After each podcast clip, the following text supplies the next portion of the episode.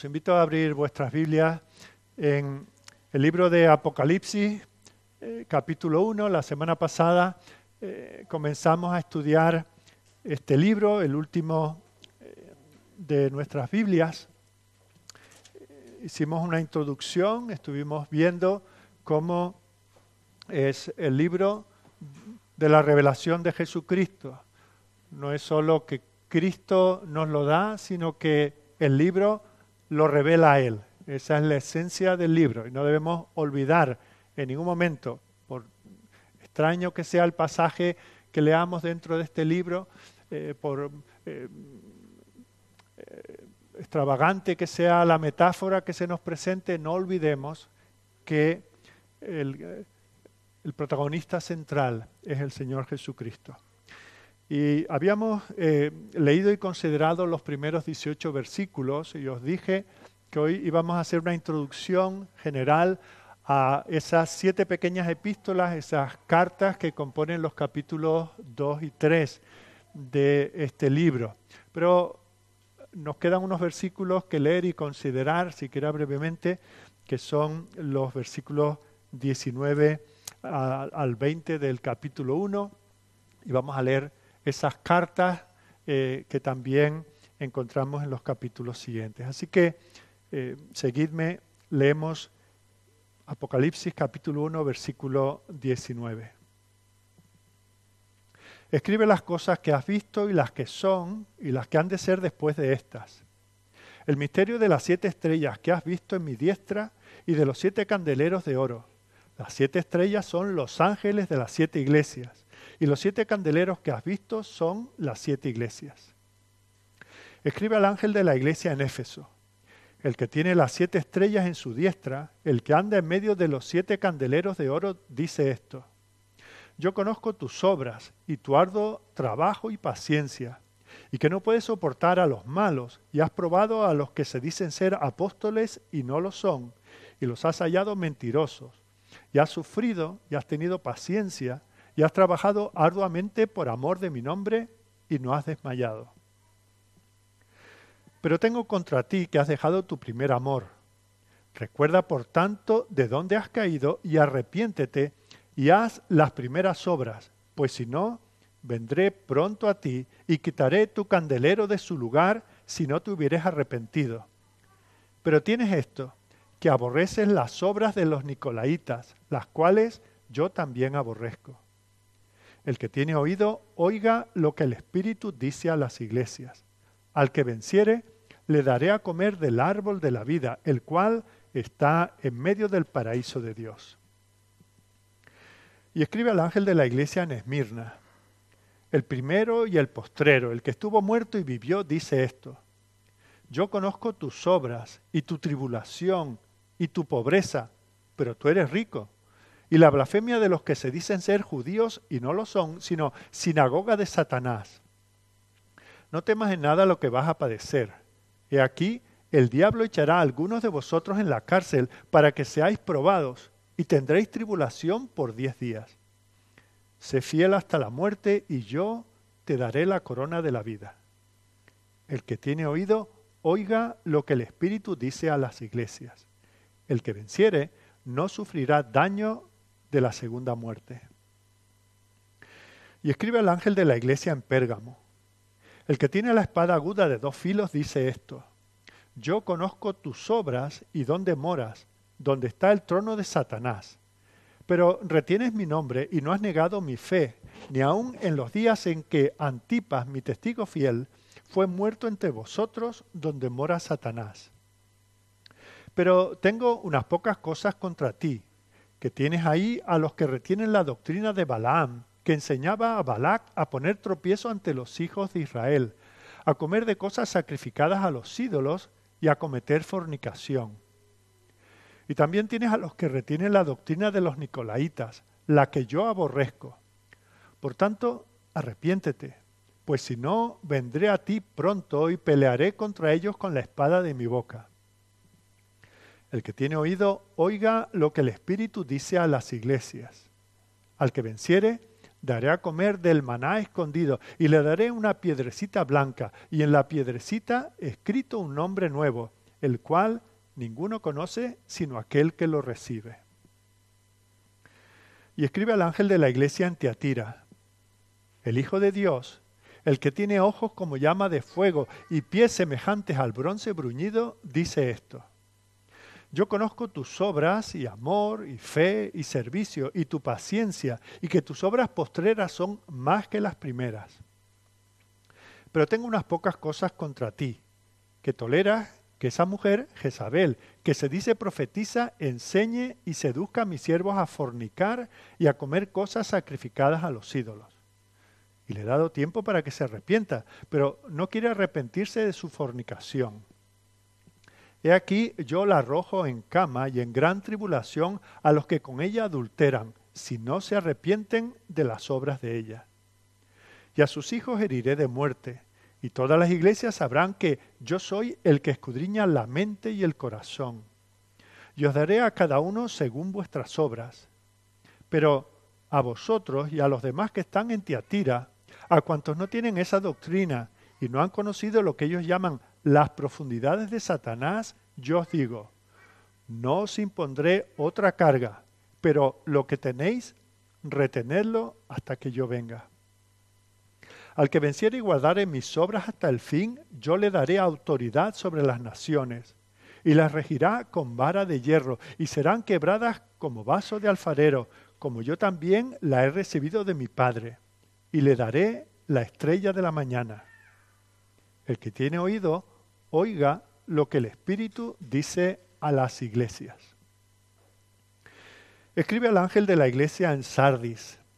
El que tiene los siete espíritus de Dios y las siete estrellas dice esto. Yo conozco tus obras, que tienes nombre de que vives y estás muerto.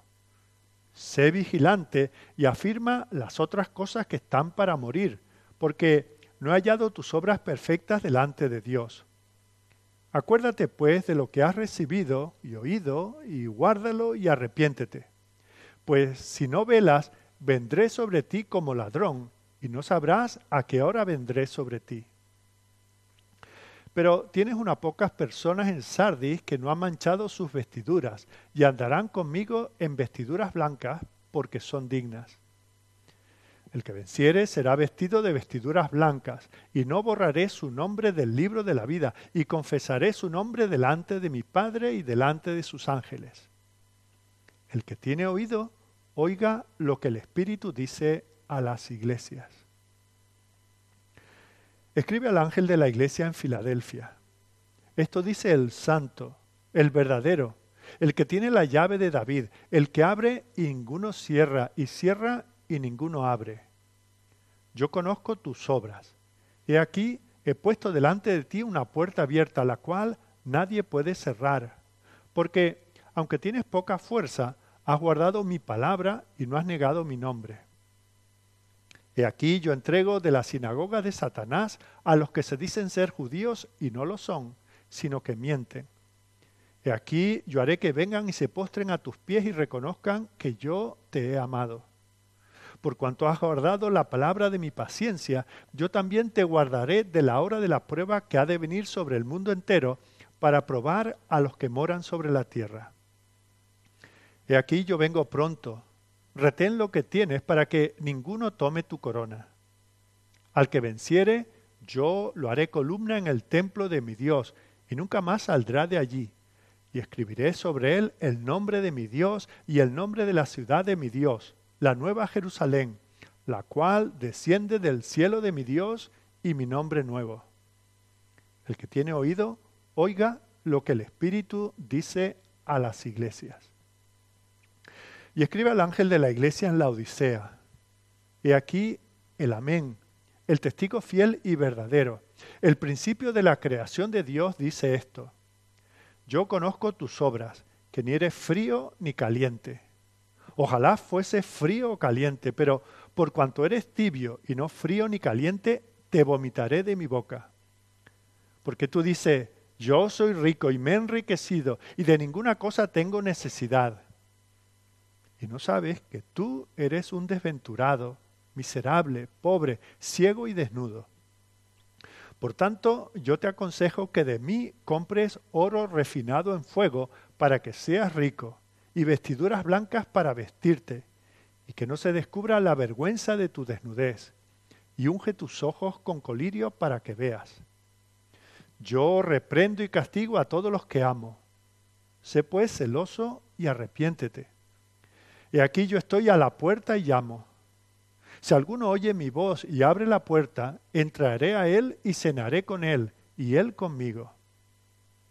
Al que venciere, le daré que se siente conmigo en mi trono, así como yo he vencido y me he sentado con mi Padre en su trono. El que tiene oído, oiga lo que el Espíritu dice a las iglesias. Amén. Hasta aquí la lectura de la palabra del Señor. Uno lee esto y, se puede imaginar eh, aquellas iglesias cuando por primera vez recibían la palabra del Señor, estas cartas, y, veían que su nombre estaba incluido, el nombre de su iglesia, y pondrían mucha atención, porque además se les dice una y otra vez, poned oído a lo que dice el Espíritu. Bueno, pues tengo que deciros que el libro de Apocalipsis es atemporal. Es un libro que no está escrito para una época concreta de la historia, sino que es para la iglesia, para las iglesias en todos los tiempos. Y este es uno de los principios más importantes de interpretación de este libro que tenemos que tener en mente. Aquí encontramos siete iglesias que ya se habían mencionado anteriormente en la instrucción de Cristo que le da a Juan. Recordamos que eh, el Señor da esta revelación sobre Jesucristo por medio de un ángel, se la da a Juan y eh, vemos cómo dice que escriba a estas iglesias. En el capítulo 1, versículo 11, él oye esta voz que le dice, yo soy el alfa y la omega, el principio y el último. Escribe en un libro lo que ves y envíalo a las siete iglesias que están en Asia. Y se nombran Éfeso, Esmirna, Pérgamo, Teatira, Sardis, Filadelfia y la Odisea. Lo que vamos a hacer en esta mañana es eh, tratar de entender la manera en que estamos obligados a entender estas siete pequeñas cartas, estas siete pequeñas epístolas. Y luego, en las semanas, en los domingos posteriores, iremos viendo cada una de esas cartas en particular. Pero ante todo tenemos que considerar una información vital, que son esos versículos que nos quedaban del capítulo 1, los versículos 19 y 20, donde de nuevo se le dice que escriba, dice, escribe las cosas que has visto y las que son y las que han de ser después de estas el misterio de las siete estrellas que has visto en mi diestra y de los siete candeleros de oro. Las siete estrellas son los ángeles de las siete iglesias y los siete candeleros que has visto son las siete iglesias. Recordemos un poco cómo, cómo va esto. Se habla de que esta es la revelación de Jesucristo que Dios le da a su hijo y se la transmite a Juan por medio de un ángel y él tiene que escribirla y enviarla a las iglesias. Todo esto es el preámbulo para que ahora las iglesias sepan que Dios les está hablando a ellas. En principio, allí en el primer siglo, estas siete iglesias eh, que estaban allí en la provincia de Asia. Y vemos cómo estos últimos versículos son importantes porque son el nexo entre esa comisión que recibe Juan y las iglesias que han de recibir estas cartas. El esquema de, de estudio de, del mensaje esta mañana es muy sencillo. Vamos a ver dos cosas. En primer lugar, vamos a aclarar eh, en cuanto podamos eh, estas dos realidades que se nos habla aquí de, las estrellas y los candeleros. Eh, ¿A qué se refiere el Señor al hablar de estas estrellas y de los candeleros? En la segunda parte vamos a ver esas normas de interpretación para esta primera parte del libro, cómo hemos de entender esas siete pequeñas cartas escritas a esas siete iglesias. Así que lo primero, lo primero, vamos a hablar de estrellas y candeleros. Mirad que en el versículo 19 dice, parece un misterio, pero enseguida está revelado, ¿verdad? No es un juego aquí de adivinanza. Se escribe las cosas que has visto y las que son, fijaos, en presente, Escribe las cosas que has visto, las que son y las que han de ser después de esta. Os decía al principio que este libro es atemporal. Es un libro para la iglesia a lo largo de todos los tiempos. Y lo vemos aquí en estas dos expresiones. Escribe las cosas que son en el presente y las que han de ser después de estas, el futuro. Lo cual indica que este mensaje en principio fue para esas siete iglesias concretas, pero es para las iglesias de Cristo a lo largo de todos los siglos. No está limitado a ninguna iglesia en particular en el mundo, eh, en la historia del mundo o en la historia de la iglesia. Es lo primero que vemos y a continuación vamos a tratar este asunto de las estrellas y las lámparas, porque son un símbolo muy importante. Primero vamos a hablar de los candeleros.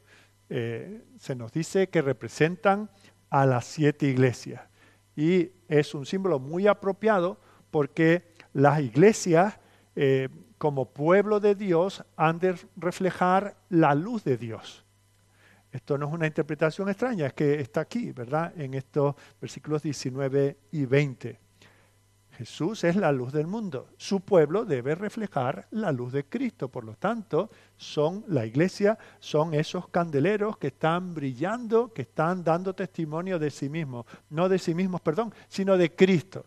El problema eh, en nuestros días es que las iglesias eh, se, apuntan los focos a sí mismas, ¿verdad? Por sus programas, por sus templos, por lo que hacen para la sociedad, por sus ministros, por sus mm, emisiones, eh, programas de televisión, en internet, lo que sea. Se apuntan encima. Mirad a dónde hemos llegado, mirad qué bien lo hacemos, pero las iglesias no tienen luz propia, tiene la luz de ellas emana de Cristo y esa es la que ellos ellas tienen que proyectar. Si la iglesia no está haciendo eso, pues no está ejerciendo su función. Si la iglesia no está apuntando a Cristo, si no está predicando a Cristo, si no está viviendo a Cristo, no está haciendo en ninguna manera su función. Recordad que, por ejemplo, el apóstol Pablo, cuando se dirige a los filipenses, el capítulo 2, versículos 15 y 16, les habla de, eh, les hace ese llamamiento eh, tan vívido en el que dice, eh, tenéis que ser irreprensibles y sencillos, hijos de Dios sin mancha en medio de una generación maligna y perversa, en medio de la cual resplandecéis como luminares en el mundo, como asidos a la palabra de vida la iglesia no debe eh, promocionarse a sí misma, sino resplandecer. ¿Cómo? Siendo irreprensible y sencillo, hijo de Dios sin mancha, en medio de una generación que es maligna, esa generación que está en tinieblas, ¿quién le va a iluminar? ¿La cultura, eh, la sociedad, la filosofía? No, solamente quienes están en la luz, por la gracia de Dios, quienes reflejan la luz, y esa es la iglesia. Y fijaos que en esto la iglesia, porque tiene que ver con la verdad, la iglesia está para, en contraste con esas tinieblas y esa mentira propia del pecado en el mundo, la iglesia tiene que proclamar la verdad. No tiene que crear la verdad. La iglesia no tiene que inventar, no tiene que decir sus propios pensamientos, no tiene que promover sus propias filosofías, no tiene derecho ni siquiera de alterar la verdad. Eso es lo que muchos quieren que hagamos, ¿verdad? Bueno, vamos a, mm, actualizarnos, porque si predicamos el mismo evangelio que se predicaba en los tiempos de Cristo y de los apóstoles, la gente se va a espantar, no van a querer oír porque se van a ofender, porque los vas a llamar pecadores, les vas a decir que se tienen que arrepentir, que no son tan buenos como piensan, y eso les va a molestar muchísimo y se te va a vaciar la iglesia. Nosotros no tenemos derecho a eso. Somos simplemente portadores. La luz, la luz del sol se refleja sobre nosotros. No tenemos que crearla, no podemos eh, impedirla. Está ahí, es más, más grande el sol que nosotros. ¿Cuánto más grande es el Dios de la iglesia? No podemos mejorar la verdad, no podemos negociar la verdad, sino simplemente recibirla, estar firme en esa verdad, contender ardientemente por la verdad, predicar la verdad, adornarla con vidas santas que reflejan la luz del Señor y si es necesario, morir por esa verdad. A eso es a lo que está llamada la iglesia. Y luego se nos dice que esos candeleros son de oro, lo que habla del valor de la iglesia. La, hermosa imagen que tenemos aquí nos habla de la preciosidad de Cristo para la iglesia y de la iglesia para Cristo. Nuestro valor no está en nosotros mismos, somos miserables, dignos de pena, pero Jesucristo dio su vida por nosotros. El hombre perfecto, siendo Dios y siendo hombre, se dio para comprarnos, para librarnos del presente siglo malo y de la condenación justa que merecíamos. Nos compró con su sangre y por eso tenemos el valor. Además con el valor añadido de la pureza, la santidad que deslumbra de nosotros hacia el mundo. Esa es la razón de ser de la iglesia. Así que, ¿quiénes son o qué son estos candeleros? Las iglesias, las siete iglesias inicialmente allí, pero como hemos visto, si este es un libro atemporal, la iglesia verdadera a lo largo de los siglos. Y luego nos encontramos con esta otra figura, las estrellas. En principio puede parecer también algo enigmático, pero inmediatamente se explica. Dice el versículo 20, los ángeles eh, de las siete iglesias son las estrellas. Lo cual nos lleva a hacernos la pregunta, bueno, ya sabemos que, las estrellas son los ángeles de las iglesias, pero y ahora nos preguntamos, ¿y quiénes son estos ángeles? Bueno, la palabra ángel significa enviado y, en este caso sabemos que el Señor cuando creó todo lo que existe, eh, creó también a los ángeles. Pero en este caso, eh, cuando se habla aquí de los ángeles, el propio contexto nos indica que difícilmente se refiere a esos seres que eh, sirven al Señor, puesto que no pueden ser esos ángeles reales, eh, puesto que difícilmente si el Señor tiene que darle un mensaje a los ángeles, difícilmente le manda a Juan que lo escriba lo que ellos tienen que saber y le manda esa carta a las iglesias para que los ángeles sepan lo que tienen que hacer. Más bien, hemos de entender que los ángeles se refiere a los líderes, a los pastores de la iglesia, aquellos que el Señor ha puesto para guiar a la iglesia, aquellos que son responsables de llevar a la luz de la palabra a cada una de aquellas iglesias.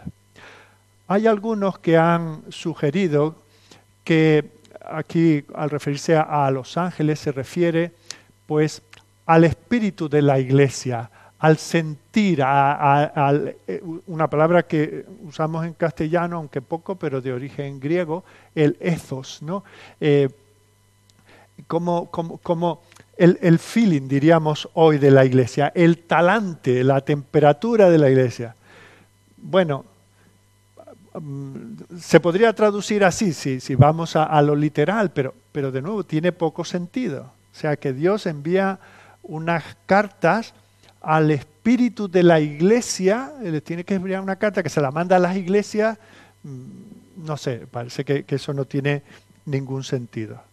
Lo más obvio, lo más lógico, lo más razonable, lo más apropiado al contexto es entender que está dirigida aquellos hombres que tienen la responsabilidad ante, ante Dios y ante los hombres de entregarse a la predicación, a la enseñanza, a la exposición de la palabra, al pastoreo, al gobierno de las iglesias locales.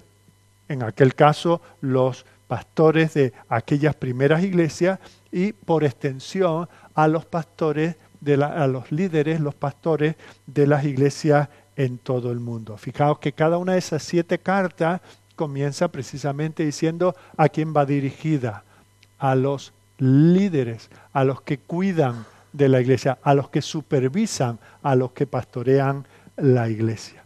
Así que hemos visto que los candeleros son las siete iglesias que reflejan la luz del Señor. Hemos visto que las estrellas son los pastores los líderes. Pero en tercer lugar, vemos que ahí está el Señor, ahí está Cristo moviéndose en medio de la iglesia. Es significativo que las iglesias se dice que están a la diestra de Cristo, versículo 20. Las siete estrellas que has visto en mi diestra, fijaos, no solamente están a su diestra, sino que el Señor se mueve en medio de esos candeleros que son las iglesias. Lo habíamos visto en los versículos 12 y 13.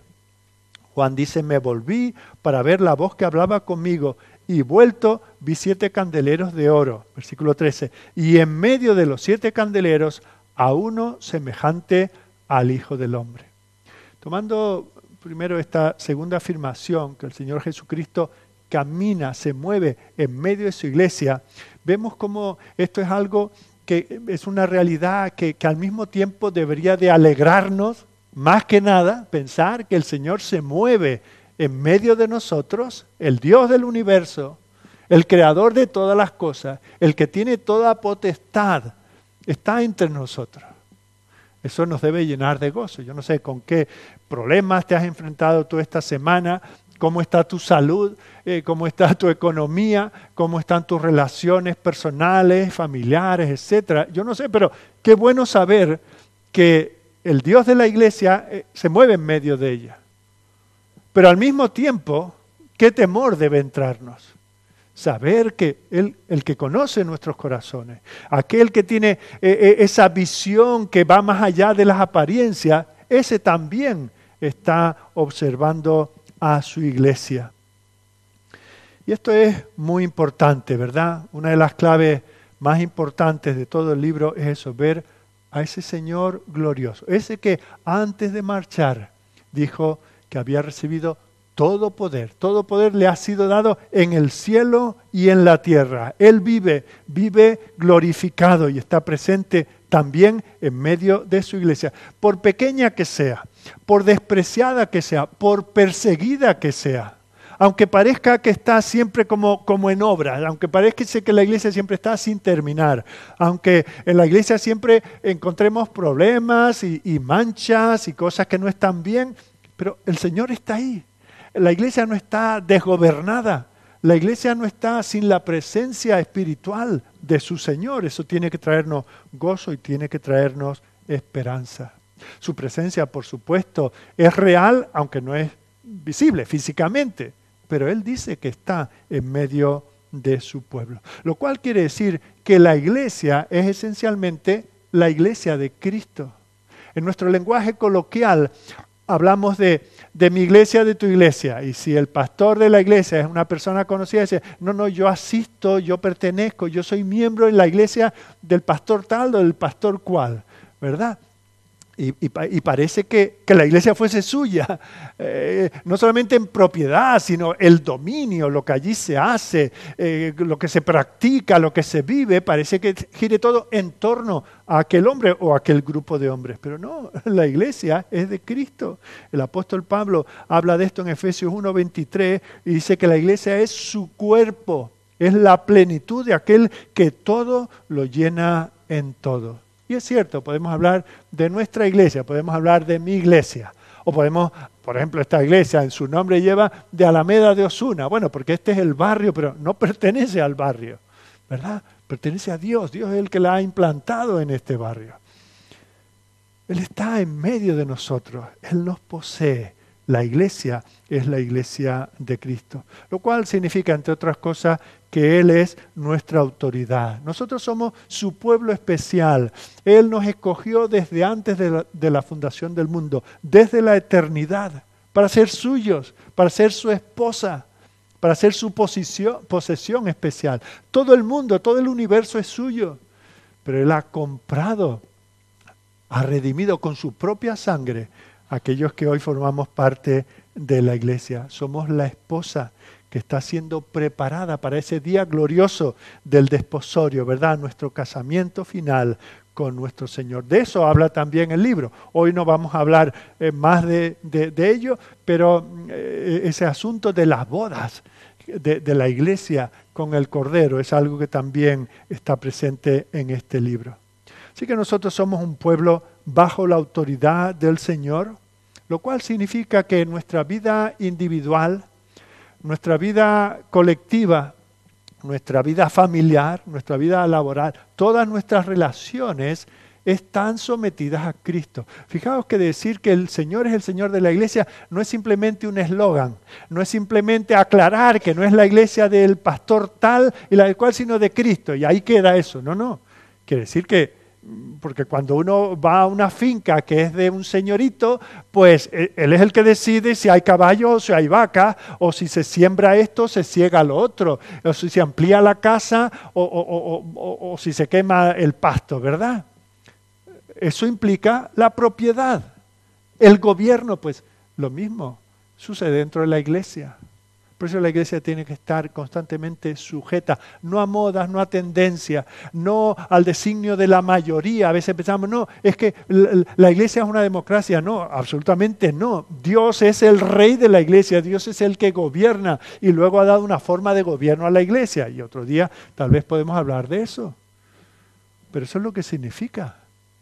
Cuando uno es el cuerpo que está sujeto a la cabeza, significa que está sujeto a la autoridad. Las manos no se mueven, ni los pies se mueven a su antojo, son regidos por la cabeza.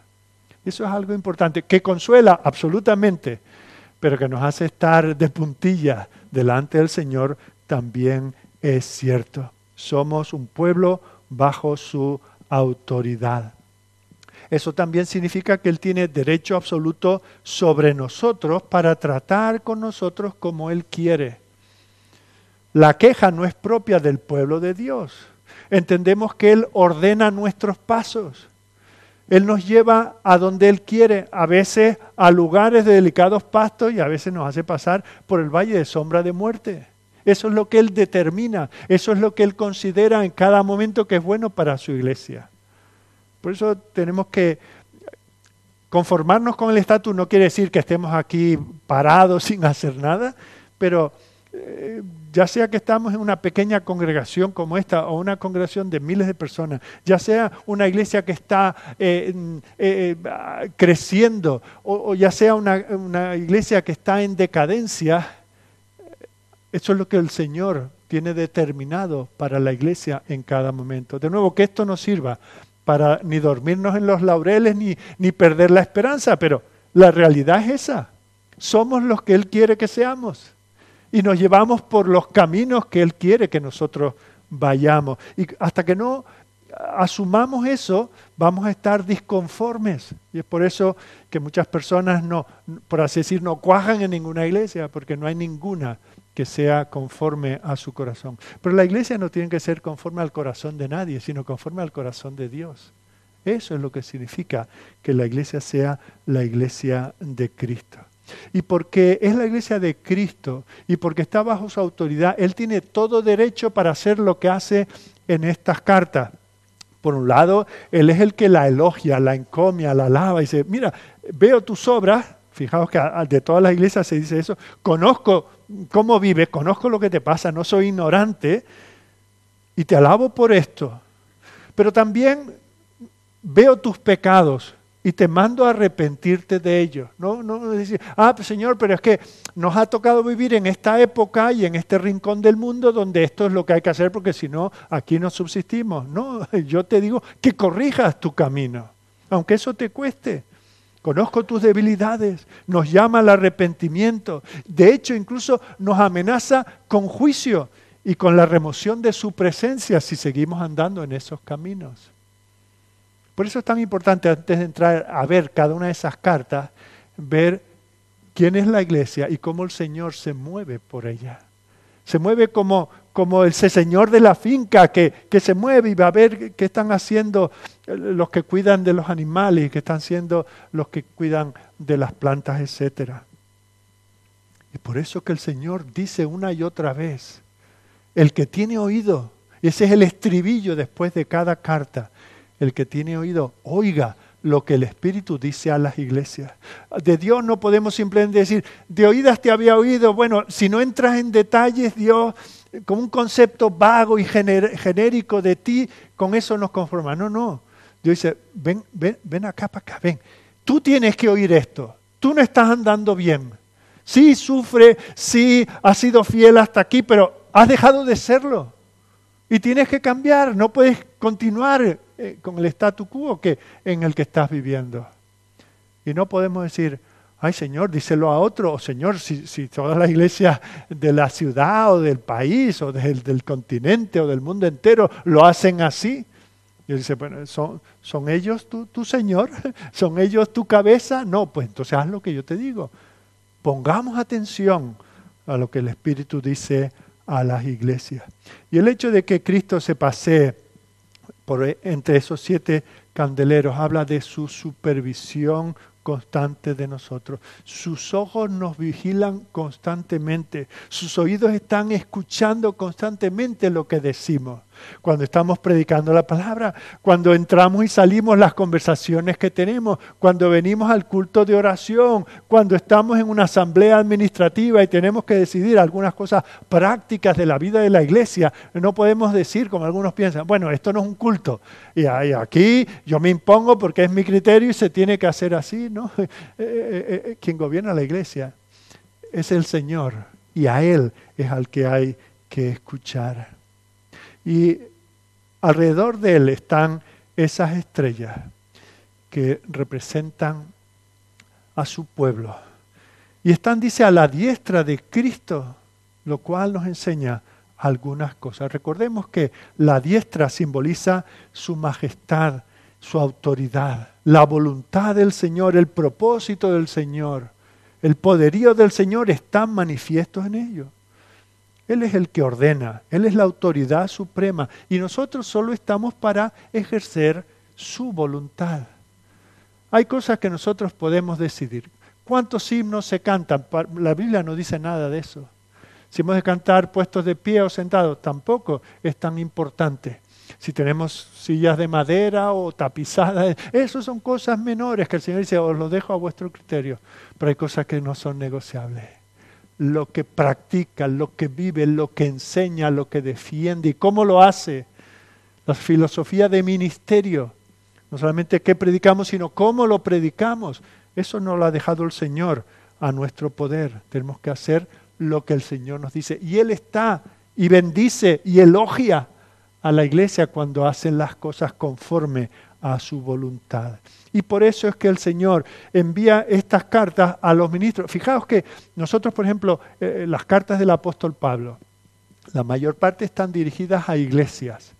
Y luego hay tres cartas que están dirigidas a individuos, las que llamamos las pastorales, dos a Timoteo y una a Tito. Por ejemplo, la carta a Tito podríamos decir es la carta escrita a la iglesia de Creta, porque allí dejó Pablo a Tito, no la conocemos así, si yo dijese buscad en la carta a los cretenses, capítulo 2, versículo 3, dirían, ¿y esto dónde está? Mi Biblia no está, bueno, sí está, en la carta a Tito. Pero fijaos, las cartas a las iglesias tienen directrices para sus pastores.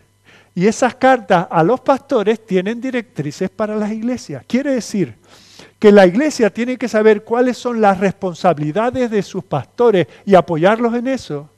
Y los pastores tienen que saber que ellos no son los reyes de la iglesia, sino que están sujetos como aquellos que tienen que dar cuentas. Tienen que estar sujetos a Dios, sujetos a su palabra, sujetos a la voz del Espíritu para de esa manera gobernar a la iglesia como porque es del Señor, como el Señor quiere que su iglesia se gobierne. Y por eso el Señor llama a sus siervos, los equipa y los envía y los sostiene. No estamos llamados a ser esos llaneros solitarios que dicen, no, no, yo creo en la iglesia universal y yo me quedo en casa y yo pastoreo a mi familia. Si miramos el modelo del Nuevo Testamento no era así. Cada iglesia, cumpliendo su función evangelística y misionera, iba enviaba, miremos lo que sucede con todo un apóstol Pablo, que podríamos decir con, la autoridad eh, apostólica, él podía ir por donde quería. No, él está allí sujeto. En aquellos momentos la iglesia de Jerusalén está por la persecución, un poco diríamos de capa caída, la iglesia que está ahora floreciente es la iglesia de Antioquía y ahí se encuentra el apóstol. Y el Señor habla a la iglesia, le dice, apartadme a Pablo y Bernabé. Y ellos se aseguran, oran, ayunan por ello y lo envían. ¿Y qué es lo que hace Pablo? Va predicando el Evangelio según el Señor le abre puertas y cuando termina una primera ruta misionera, ¿qué hace? Vuelve a la iglesia, informa a la iglesia y la iglesia ahora, la iglesia que lo ha reconocido como un hombre de Dios para predicar el Evangelio, ahora por así decirlo, conforta, lo tiene allí un tiempo para que informe y para que se recupere del viaje y lo vuelve a enviar. De nuevo el apóstol que, podía darle doctrina y darle cuatro vueltas en teología pero él se sujeta y vuelve a salir y vuelve, confirma en aquellas iglesias donde había estado, sigue un poco más allá predicando el Evangelio y vuelve de nuevo a dar novedades a la iglesia. Y así en un tercer viaje hace lo mismo. Ese es el modelo. No encontramos a alguien, no, pero se encontró ahí el etíope que seguramente habrá vuelto a Etiopía y habrá formado una iglesia. Bueno, eso lo podemos suponer, pero no dice la escritura. Cada iglesia estaba. Mirad, he hablado de la carta a, Tito, ¿verdad? El apóstol ha estado en Creta y le dice, te he dejado allí para que corrijas lo deficiente. Entre las cosas que eran deficientes que no tenían un gobierno bíblico adecuado. Se tienes que nombrar ancianos en plural en cada iglesia en singular. Fijaos, ahí hay un orden. No dice, me he enterado, Tito, que andas por ahí y, Tito le contesta, sí, porque me he sentido, el Señor me ha llamado y estoy aquí, unos cuatro amigos me, patrocinan este viaje y aquí he recalado, estoy en Creta haciendo lo que puedo. No, no, cada iglesia se reproduce en otras iglesias locales. Y hasta que una iglesia local se mantiene sobre sus propios pies, está cuidada por la iglesia madre, por así decirlo. ¿Os dais cuenta? No podemos andar como a cada uno le apetece, porque ha pasado por un seminario, o porque fue nombrado anciano en una iglesia, o porque fue diácono, o por, lo que sea. Hay un orden establecido por el Señor. Hay que dar cuentas al Señor. Y aquellos que son fieles al Señor, que son llamados, reconocidos por la iglesia, eh, eh, preparados por la iglesia, enviados y sostenidos, esos son los verdaderos siervos del Señor. Fijaos que ya de la antigüedad, todo esto de estos llaneros solitarios y estos que se autoproclaman siervos del Señor, no es un fenómeno del siglo XX o XXI. Fijaos, ya 700 años antes de Cristo vemos allá a Jeremías, que el Señor dice en Jeremías 23, 21, no envié yo a aquellos profetas, pero ellos corrían, yo no les hablé, mas ellos profetizaban. El Señor se separa de estos que van desordenadamente. Así que el Señor habla a estas iglesias y por extensión a la iglesia, a las iglesias a lo largo de los siglos, diciendo, yo soy el que me muevo en medio de las iglesias. Y yo he puesto hombres que son como estos ángeles enviados que me tienen que dar cuentas a mí. A estos tendréis que reconocer, a estos tendréis que oír. A esto os tenéis que someter, como ellos tienen que estar sujetos a la autoridad y a la disciplina de la iglesia. Y esos que son así reconocidos y son así llamados y son así enviados, merecen el honor que el Señor les ha dado. No porque ellos sean don fulano don mengano, porque tengan tales titulaciones o tantos años de experiencia, sino porque son siervos del Señor siervos del rey de la, iglesia, de la autoridad suprema. Y es a este tipo de líderes que el Señor dice que tenemos que sujetarnos. Por ejemplo, en 1 de Timoteo 5:17 dice, los ancianos que gobiernan bien sean tenidos por dignos de doble honor. Fijaos, honor, de ahí viene la palabra honorario. Tienen que ser reconocidos, tienen que ser sostenidos, mayormente los que trabajan en predicar y enseñar. Primera de Tesalonicenses 5, 12 y 13. Os rogamos, hermanos, que reconozcáis a los que trabajan entre vosotros y os presiden en el Señor y os amonestan, y que los tengáis en mucha estima y amor por causa de su obra, no por ellos mismos, sino por causa de la obra que hacen. Y haced eso de tal manera que haya paz entre vosotros. Y Hebreos, esta carta eh, de autor anónimo, Dice en el capítulo 13, versículo 7, acordaos de vuestros pastores que os hablaron la palabra de Dios. Considerad cuál haya sido el resultado de su conducta e imitad su fe. Luego, en el versículo 17, obedeced a vuestros pastores y sujetaos a ellos porque ellos velan por vuestras almas como quienes tienen que dar cuenta. No van por libre, tienen que cuidar de vuestras almas. ¿Y quién quiere aquel, ¿verdad? Cuando vamos a un restaurante a comer, eh, si le tenemos que decir algo al camarero, mejor se lo decimos al final. No le damos propina porque nos trató mal, pero cuando lo que nos vamos a comer tiene que pasar por sus manos, hay que ser muy amable con ellos, ¿verdad? Y eso es lo que dice, quien te da de comer tiene que espiritualmente, eh, que se sienta a gusto, ¿verdad? Que, pero sabiendo que tiene que dar cuenta, ¿verdad? No venimos a adorar a ningún pastor, a ningún siervo del Señor. Ellos tienen un deber, ellos tienen una responsabilidad de presentar el Evangelio tan claro, tan puro, con tanta autoridad, como si le predicase el propio Señor Jesucristo. Y una vez que lo han hecho, tienen que quitarse del medio, no tienen que aparecer en la foto. Eso es lo que hace Pablo. Mira lo que dice él de su ministerio por ejemplo, cuando escribe a los Corintios, Primera de Corintios capítulo 2, haciendo recuento por vía epistolar, por carta, a una iglesia donde estuvo mucho tiempo. Él estuvo mucho tiempo en Corinto. Y dice, así que hermanos, eh, Primera de Corintios 2.1, así que hermanos, cuando fui a vosotros para anunciaros el testimonio de Dios, no dice mi testimonio, el testimonio de Dios, no fui con excelencia de palabras o de sabiduría, digo yo, que las tenía, era un hombre muy educado, muy leído, muy viajado y muy preparado. Pero dice, no fui con excelencia de palabras o de sabiduría, pues me propuse no saber entre vosotros cosa alguna, sino a Jesucristo. No dice que no sabía, sabía muchas cosas. Era un hombre, eh, hoy sería un doctor en muchas cosas, ¿verdad? Dice, me propuse no saber entre vosotros cosa alguna, sino a Jesucristo y a este crucificado.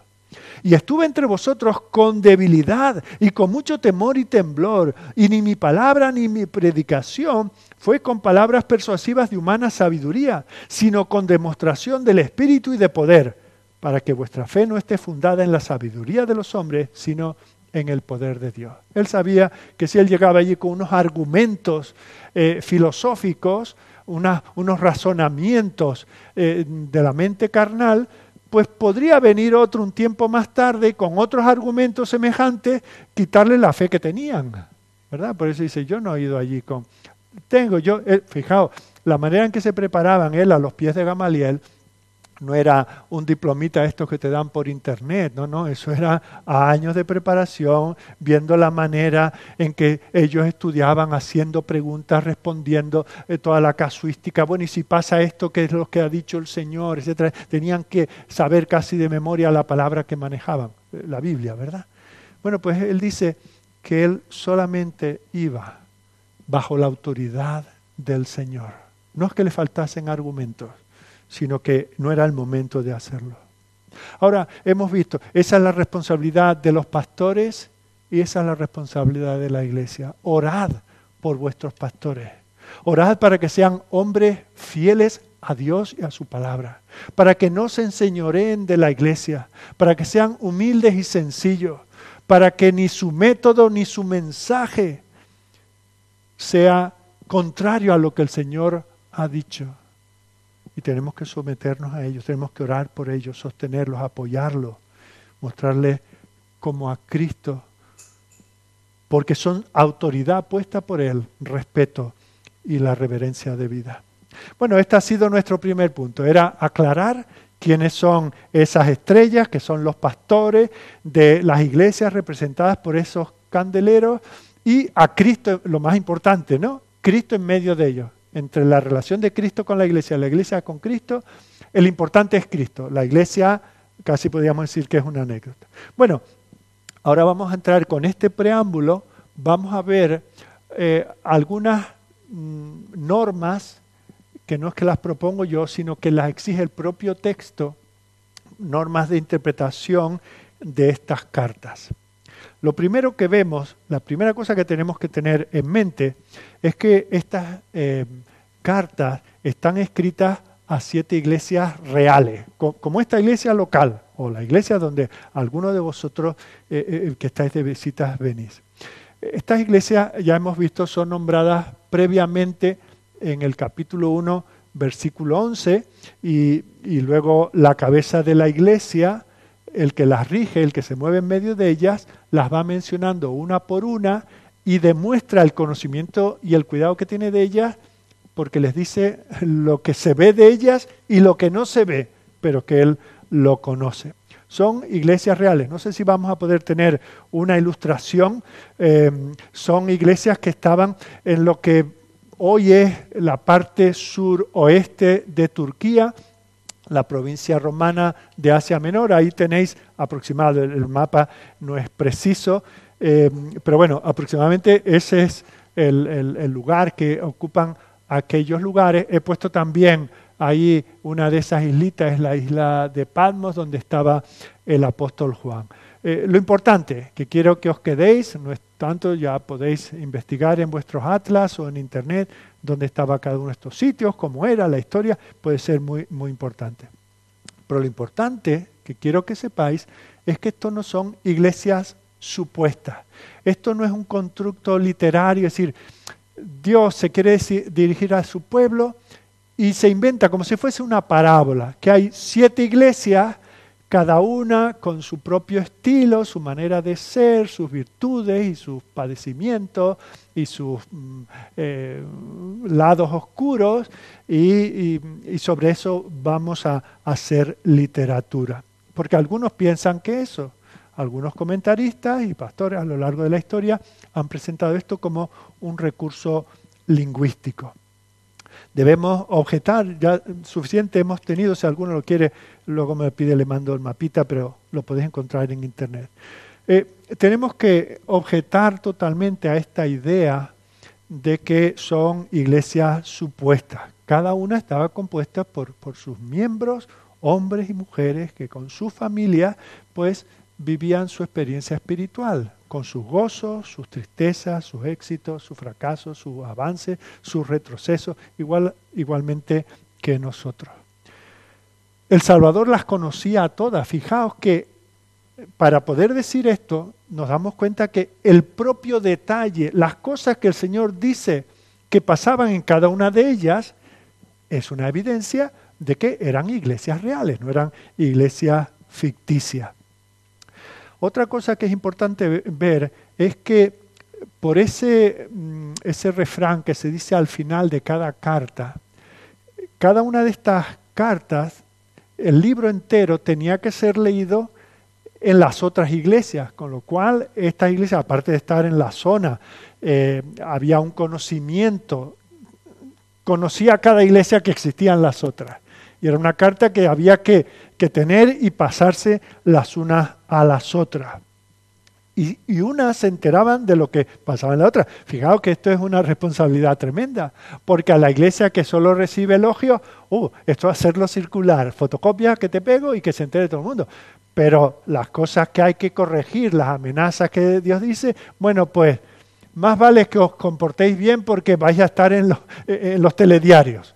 Así que vemos cómo el Señor ve a su iglesia como todo y sabe que los elogios que pueden animar a unas, las animan a todas.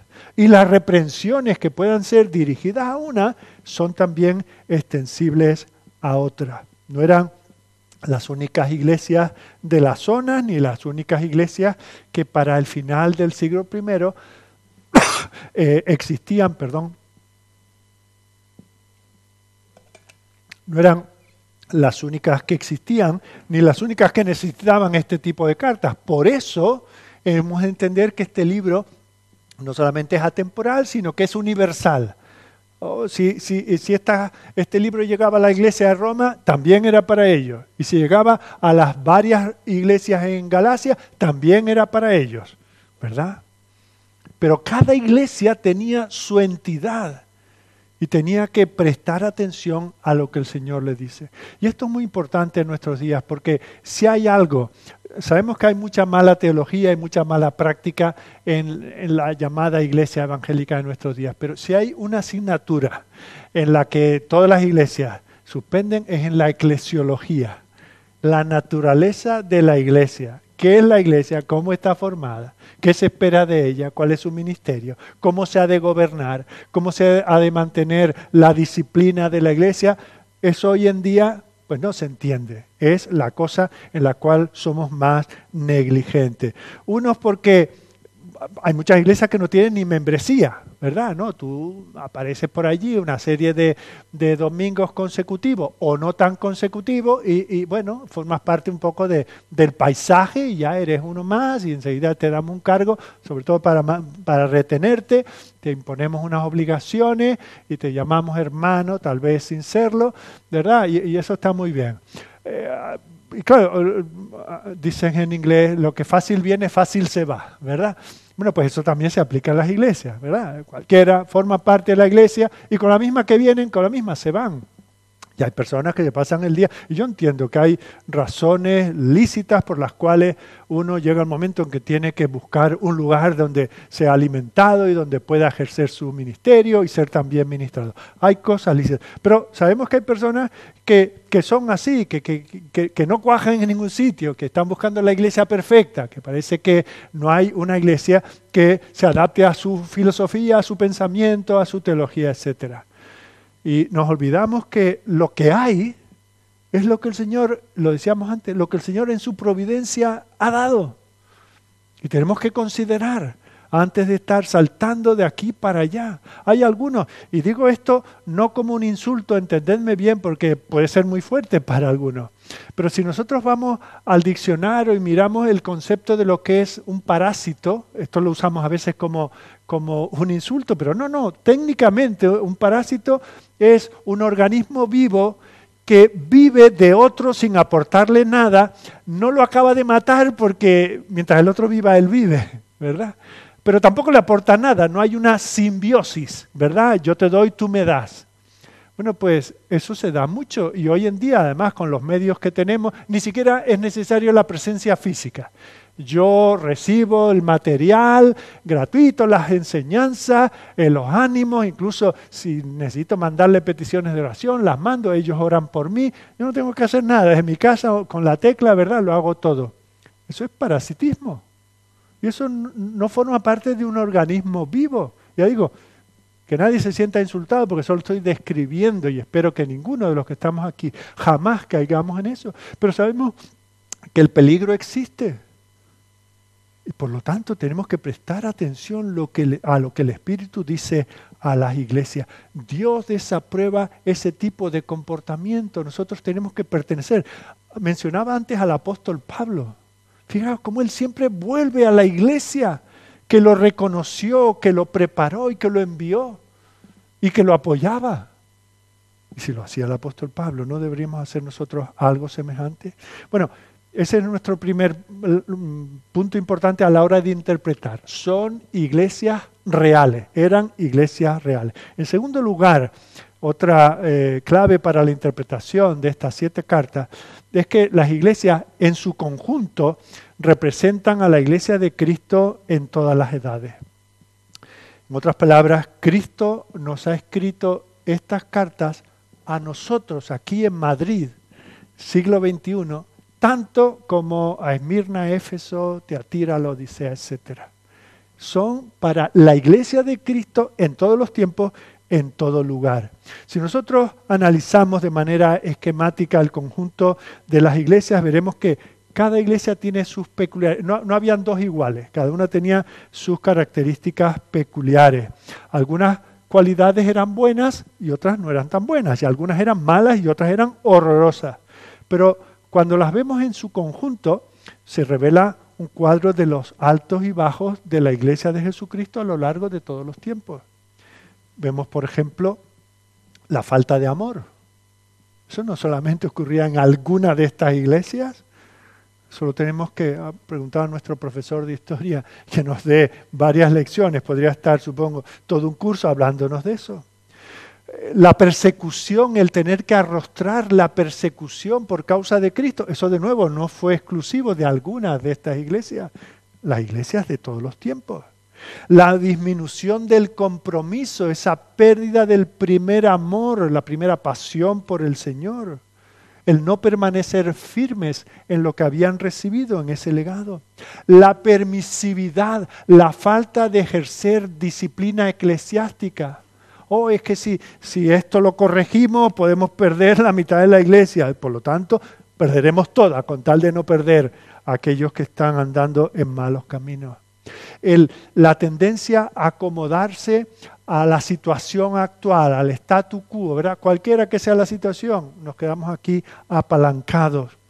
El tener, por el lado positivo, el tener grandes oportunidades para predicar el Evangelio y extender el reino, esa tibieza en la devoción y en el deber. Si os dais cuenta, si entresacamos todas esas cosas que caracterizaban a cada una y a todas, nos damos cuenta que son un reflejo de la iglesia de Cristo en todos los tiempos. Y en esto, de nuevo, vemos la atemporalidad de este libro. Aquí hay un mensaje para cada iglesia y para cada cristiano de cada iglesia. Y el hecho de que sean siete características que Cristo destaca para nuestra atención muestra con cuánta seriedad debemos tratar esto. Esto es importante, estas cartas son tan importantes como la de Romanos, Galatas, Efesios o cualquier otra. Esto es palabra de Dios para la iglesia. Asuntos que tienen que ver con la esencia de la iglesia, con la práctica de la iglesia, con la pureza de la iglesia y con las cuentas que tiene que dar la iglesia a su Señor. No miremos esto como, hay que ver las iglesias en el primer siglo, hay que ver, así está Turquía ahora porque ya en aquellos tiempos ya le iba de esta manera. No, no. Antes de eso, mírate que, esto es un espejo también de nuestra iglesia. El hecho de que sean siete, pues sabemos que en la Biblia eh, representa la compleción, lo completo, ¿verdad? La plenitud. Por eso son cartas para toda la iglesia. En tercer lugar, vemos como aquí encontramos lecciones permanentes para la iglesia de Cristo que la iglesia debe aprender. No tenemos tiempo ni es nuestro interés en esta serie de mensajes que empezamos el domingo pasado en convertir este, estas predicaciones sobre Apocalipsis en un estudio de las distintas escuelas de interpretación, las distintas escuelas de escatología porque no corresponde y sobre todo porque muchas de ellas simplemente están llenas de fantasías y especulaciones. Pero aunque no vamos a entrar en ello, sí es importante hacer algunas observaciones para subrayar de que el libro de Apocalipsis como un todo y estas siete cartas en particular están llenas de lecciones espirituales para su pueblo a lo largo de los siglos. Algunos han pensado que el único propósito de Apocalipsis fue mandar un mensaje a aquellas siete iglesias en concreto. Si eso hubiese sido así, ¿cómo es que la iglesia entonces reconoció que había que tenerlas como parte del canon de las escrituras? Son pertinentes, son relevantes para nosotros hoy. No podemos decir, esto es historia sagrada. No, no, tuvo una aplicación directa a aquellas iglesias concretas, pero tienen una extensión para nosotros, para todas las eh, generaciones venideras. Uno de los errores, ya digo, esto no es una clase de, escatología, pero uno de los errores que se ha hecho en el análisis de esta iglesia, y solo lo, lo menciono para, para que veáis qué tipo de fantasías han llegado a, a considerar algunos, algunos piensan que eh, cada una de estas iglesias representa un periodo de la historia de la iglesia. Por ejemplo, Éfeso, yendo en el orden en que aparecen y las cosas que se le dice, dice, bueno, Éfeso representa la iglesia apostólica del primer siglo, que al principio florece y luego comienza a marchitarse, comienza a decaer. Esmirna, en ese esquema, personificaría a la iglesia bajo posteriores emperadores romanos hasta el tiempo de Constantino, al principio del siglo IV, que hizo el cristianismo la, religión oficial del Estado y con eso comenzó la corrupción de la iglesia. Luego siguen diciendo que Pérgamo eh, simboliza el periodo posterior que va desde Constantino hasta el surgimiento del papado en el siglo V eh, de nuestra era. A eso le, vendría a continuación Tiatira, que supuestamente representaría la iglesia en los tiempos eh, entre eh, la institución oficial del cristianismo con Constantino hasta el periodo previo a la reforma en el siglo XVI. Sardis, en este esquema, y lo que se le dice a ella, representaría a la iglesia en los tiempos de la reforma. Filadelfia representaría a la iglesia en el tiempo, en el decaimiento, porque todos estos movimientos en la historia han sido pendulares, ¿verdad?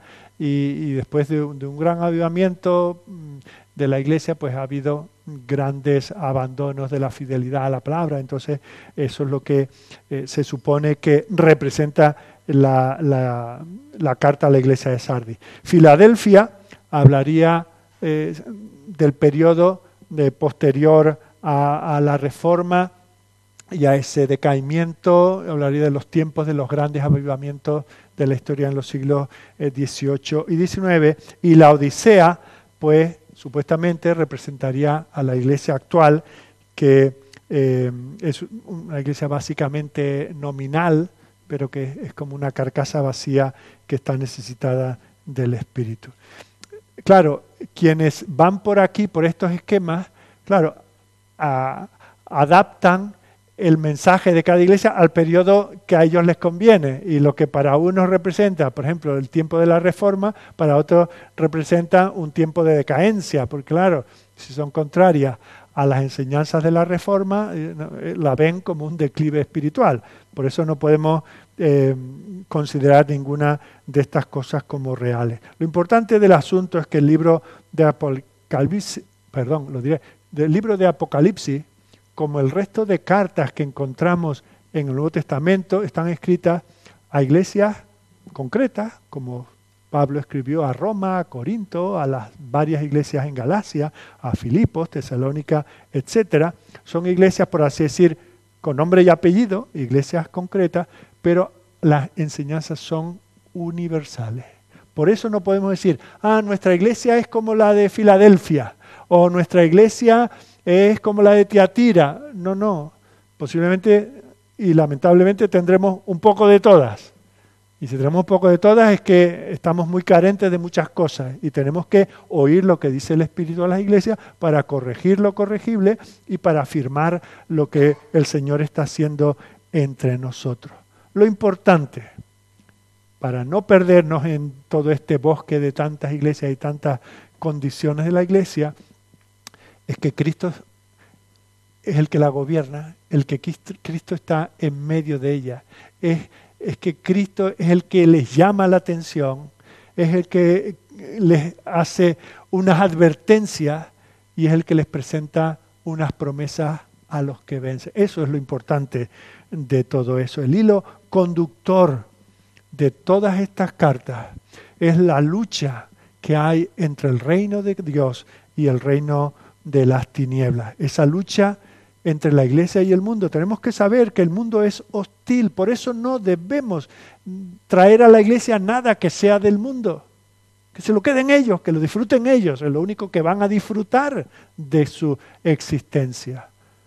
Y cuando digo esto no lo digo con desprecio, si tenemos que darle algo al mundo es este mensaje de luz, de vida, de esperanza que pasa por la cruz, que pasa por la obra de Cristo, que pasa por el arrepentimiento, que pasa por la fe en Cristo solo. Pero eso es lo que vemos, ese es el hilo conductor de toda la escritura. Desde el Edén, desde que el hombre escuchó la voz del enemigo y puso en valor más la palabra del enemigo que la palabra de Dios, ha habido esa amistad con el mundo. Y la primera promesa del Evangelio es pondré enemistad entre tu simiente y la simiente suya. Y esa enemistad se mantiene hasta el final de los siglos. Y de esa enemistad es de la que nos va a hablar todo el libro, para la cual tenemos que estar preparados. Esa guerra espiritual. Fijaos, hoy eh, nos presentó nuestro hermano Alberto un himno, eh, el himno eh, escrito por un español más antiguo. Bueno, otro español hace ya casi dos siglos, que nació en Tortosa, emigró a Burdeos, allí conoció el Evangelio por un sevillano que le habló del Evangelio, y luego volvió a España y, estuvo haciendo obra de colportor, de misionero, etcétera, por algunos no saben, un colportor eran aquellos hombres que, llevaban las escrituras, ¿verdad?, a hombros de borricos y de mulos escondidos para traer el Evangelio aquí a España. Bueno, pues en ese ministerio dedicó eh, su vida eh, este hombre Mateo Cosidó y escribió un, himno que, cantamos con, una música de, de Haydn que dice, Iglesia de Cristo, reanima tu amor y espera velando a tu augusto Señor. Jesús, el esposo vestido de honor, viniendo se anuncia con fuerte clamor. Y el coro dice, levántate iglesia, sacude el sopor, que vienen las nubes tu esposo y Señor. Si faltan algunos el santo fervor, la fe sea en todos el despertador. Velad, compañeros, velad sin temor, que está con nosotros el consolador. El que tiene oídos para oír, oiga al consolador. Quien sigue la senda del vil pecador se entrega en los brazos de un sueño traidor. Eso le había pasado a algunas de estas iglesias. Se habían dormido en los laureles. Dice, mas para los siervos del buen Salvador, velar esperando es su anhelo mejor. Y luego habla la realidad del mundo en que vivimos y la parte que le toca vivir a la iglesia. La noche difunde su negro pavor, mas pronto del alba saldrá el resplandor. En tanto esperamos el primer albor, cantemos con, en coro con gracia y ardor. Levántate, iglesia, sacude el sopor, que vienen las nubes, tu esposo y Señor. ¿Cuánto necesitamos nosotros? No solamente conocer estos himnos y cantarlos, sino eh, quedarnos con estas realidades. Vivimos en hostilidades con el mundo. El mundo no es nuestro amigo. Si nosotros estamos aquí es para llevarles la verdad, pero no para recibir nada de ellos. Y tenemos que ser conscientes y dar gracias al Señor por toda la escritura, pero por estas pequeñas siete epístolas que nos dicen la realidad, hacen un diagnóstico de cualquier momento en la vida de cualquier iglesia local para que prestemos atención, para que despertemos, para que estemos alerta, para que volvamos a la pureza, para que confesemos nuestro pecado, para que reconozcamos nuestra debilidad y nuestra tendencia a equivocarnos y a equivocar a otros. Y vayamos a Él en busca de perdón. Bueno, e, e, el cuarto punto, y con esto terminamos, estamos viendo cómo nos obligan estas cartas a interpretarlas. La cuarta cosa que tenemos que ver es que están estructuradas. Imaginaos todos sabemos lo que es un formulario, dentro de poco creo va a empezar la campaña esta de Hacienda, tú no declaras como quieres, ya hay unos documentos y tienes que poner tu nombre, dirección, tu, quién te paga, quién, a quién le pagas y, y todo eso, ¿verdad? Los epígrafes. Bueno, pues algo así, hay una estructura en estas cartas y es muy clara, por eso hoy hemos querido leerlas todas seguidas, porque en esa lectura vamos viendo que que no es cada una con cosas, los contenidos son diferentes, pero la estructura es la misma. Lo primero, se dirigen a cada pastor de cada iglesia. Y cuando hablamos de cada pastor, hemos de entender que en otros lugares de la escritura, eh, la Biblia nos habla, lo mencionaba antes, Pablo dice a, a Tito que corrija la situación que hay porque no tienen pastor. Pero dice, no nombres un pastor en cada iglesia, nombra pastores en cada iglesia. Pero bueno, entendemos que puede haber el pastor que preside en el consejo pastoral, todas ellas están dirigidas al pastor de la iglesia. Que lo sepa él por dónde tiene que llevar a la iglesia y que sepa la iglesia por dónde se tiene que dejar llevar. Eso es lo primero. En segundo lugar, y esto es muy importante y muy hermoso, ¿verdad?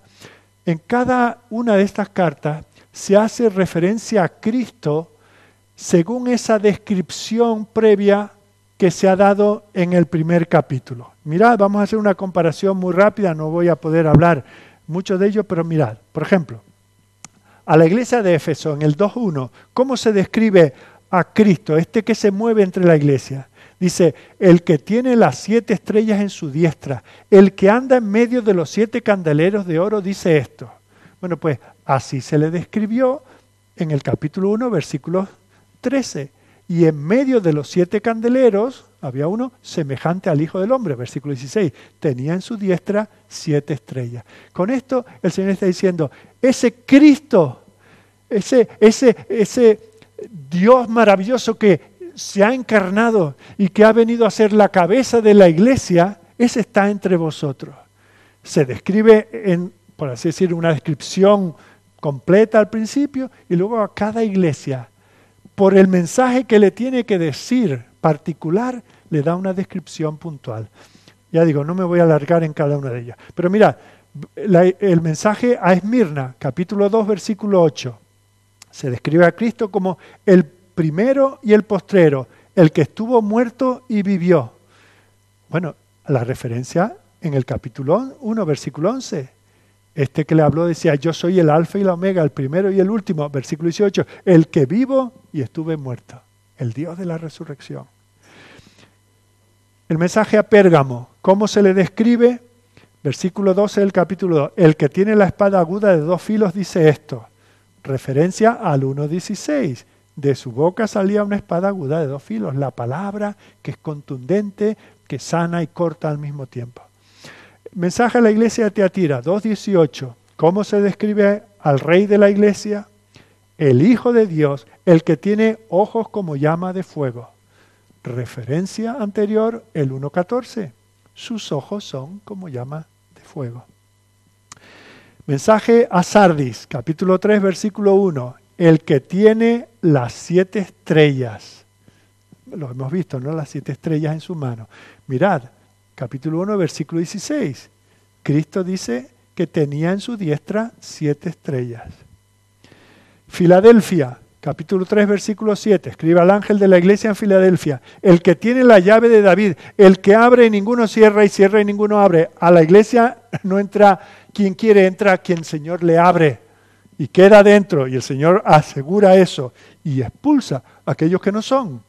¿Verdad? Bueno, pues eso es una referencia al 1.18. El que vivo y estuve muerto, más aquí que vivo por los siglos de los siglos. Amén. Y tengo las llaves de la muerte y del Hades. Filadelfia necesitaba saber eso que quien atrae a la iglesia, quien mantiene a la iglesia y que la mantiene pura echando a los que no son, es el Señor a través de la iglesia. Bueno, y la última, la Odisea. Se describe aquí a Cristo como el amén, el testigo fiel y verdadero, el principio de la creación de Dios. Referencia al 1.11, que se describe a Cristo como el alfa y la omega, el primero y el último. ¿Os dais cuenta? Hay una relación íntima entre la visión de Cristo y las cartas de Cristo. Este que se revela de esta manera es ni más ni menos Él el que se dirige a cada una de esas iglesias. Y eso es lo que nosotros tenemos que recordar. Cuando nosotros venimos aquí y leemos la palabra, es la palabra de este que así se describe. Y cuando oramos nos dirigimos a este. Y cuando decimos en el nombre de Cristo después de la oración, es en el nombre de este. Y cuando le cantamos, y cuando leemos su palabra, y cuando la predicamos, y cuando tenemos la doxología y la bendición final, es este el que preside, el que gobierna, el que posee, el que tiene la autoridad sobre la iglesia. Bueno, la tercera característica que se ve en, las siete cartas es que hay en todas una palabra de elogio, excepto en la carta a la Odisea. La situación de la Odisea era tal que el Señor lamentablemente no tiene nada bueno que decir de ella, nada por qué admirarla. En cuarto lugar, en todas ellas hay unas palabras de crítica del Señor excepto Esmirna y Filadelfia. Ellos estaban en ese momento de la historia. Recordemos que ninguna de esas iglesias ha llegado a nuestros días. Tuvieron su declive, acabaron por desaparecer. Pero en aquel momento en que el Señor le escribió, recibieron críticas todas las iglesias, excepto la de Esmirna y Filadelfia. En quinto lugar, el quinto elemento eh, común en todas ellas es que hay palabras de advertencia de Cristo expresadas con toda intensidad, con toda viveza, como si Él estuviese allí mismo, estuviese cercano y listo para tratar con ellos. no es eh, como a veces decimos a, nuestros niños, ¿verdad? como yo vaya, como yo vaya, no, no, es que Él está ahí, se mueve. Tomaos esto en serio. El que tiene espíritu para oír, oiga, porque mi premio es maravilloso, pero mi juicio es temible. Y eso lo tenemos que saber. En sexto lugar, son siete características, así están eh, em, estructuradas las cartas. En sexto lugar, hay unas palabras de exhortación para que la iglesia escuche. Si hay algo que todas las iglesias tienen, a unas se les alaba, a otras no, a unas se les reprende más fuerte, a otras no. Pero hay algo común de todas las iglesias. Tienen que estar escuchando constantemente la palabra de Dios. Queridos, debemos y podemos, tenemos derecho a cansarnos de lo que sea menos de escuchar la palabra de Dios. No solamente cuando estamos reunidos, sino en casa. Si tú no tienes tiempo para, para leer la palabra, tampoco desayunes, porque el alimento más importante para ti es el de la palabra. Así que si no tienes tiempo, aprovecha el que usabas para desayunar. Primero lee la palabra y luego si hay tiempo desayuna y si no, estarás más delgadito. Pero la palabra, no podemos decir, es que, es que no la entiendo, es que me toca este capítulo, este libro que, que es complicado. Pues sigue, llegarás a otro en que el Señor te ayuda a entenderlo más fácil. En séptimo lugar, hay unas palabras de promesa de Cristo. Todas las cartas eh, terminan con una promesa. Las promesas más hermosas de toda la escritura se encuentran al final de cada una de esas eh, pequeñas cartas. Qué gozo, qué bendición saber que el Señor, aún a las iglesias de las cuales no tiene nada bueno que decir, le da una promesa, al que persevere, ese recibirá bendición. Y es importante observar que de las siete iglesias, Éfeso, Pérgamo y Teatira reciben una mezcla de elogio y reprensión. Es también interesante ver que Sardis y la Odisea reciben una fuerte reprensión y que Esmirna y Filadelfia reciben un elogio absoluto.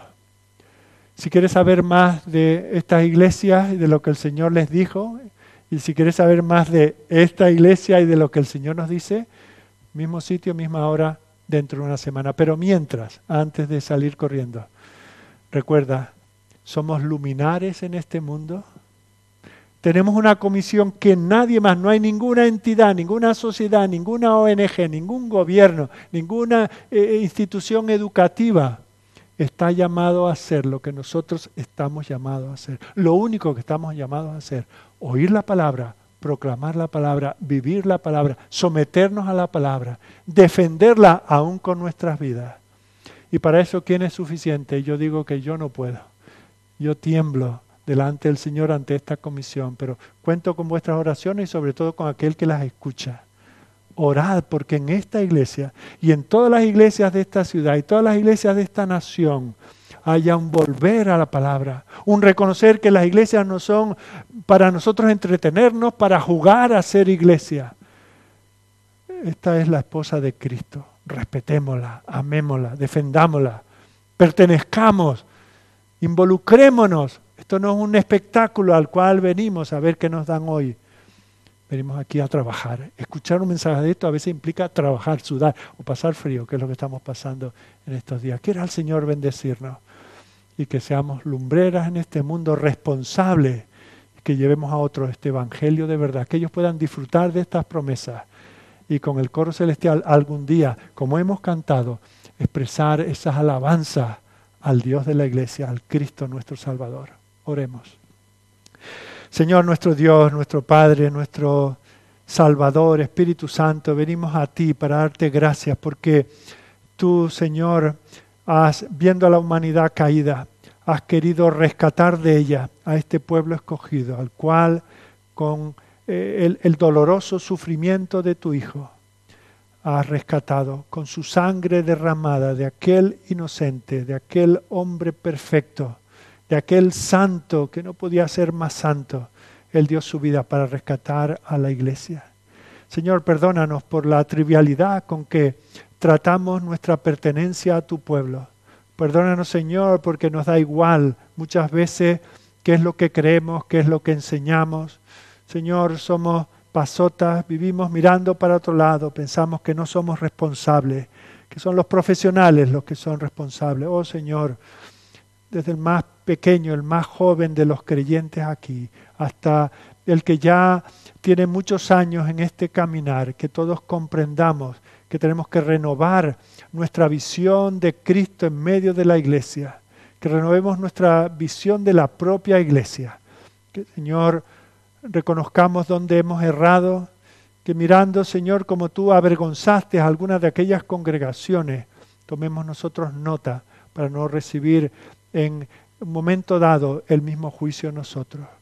Señor, gracias porque es por tu misericordia que podemos avanzar. Señor, pensamos que en esta nación hace no tanto tiempo tu pueblo era perseguido y tenía que estar eh, predicando la palabra eh, sotoboche y en la clandestinidad. Gracias, Señor, por las libertades que hoy gozamos. No sabemos cuánto tiempo durarán, no sabemos, Señor, dónde vendrán las limitaciones. Sabemos que vendrán, Señor, pero tú también has prometido estar con nosotros. Señor, que aprovechemos estos tiempos, que vivamos para ti, que te reconozcamos como el Rey soberano y que en nada te avergoncemos. Aplica tu palabra a nuestros corazones, sométenos a ella. Te lo pedimos en el nombre de tu Hijo. Amén.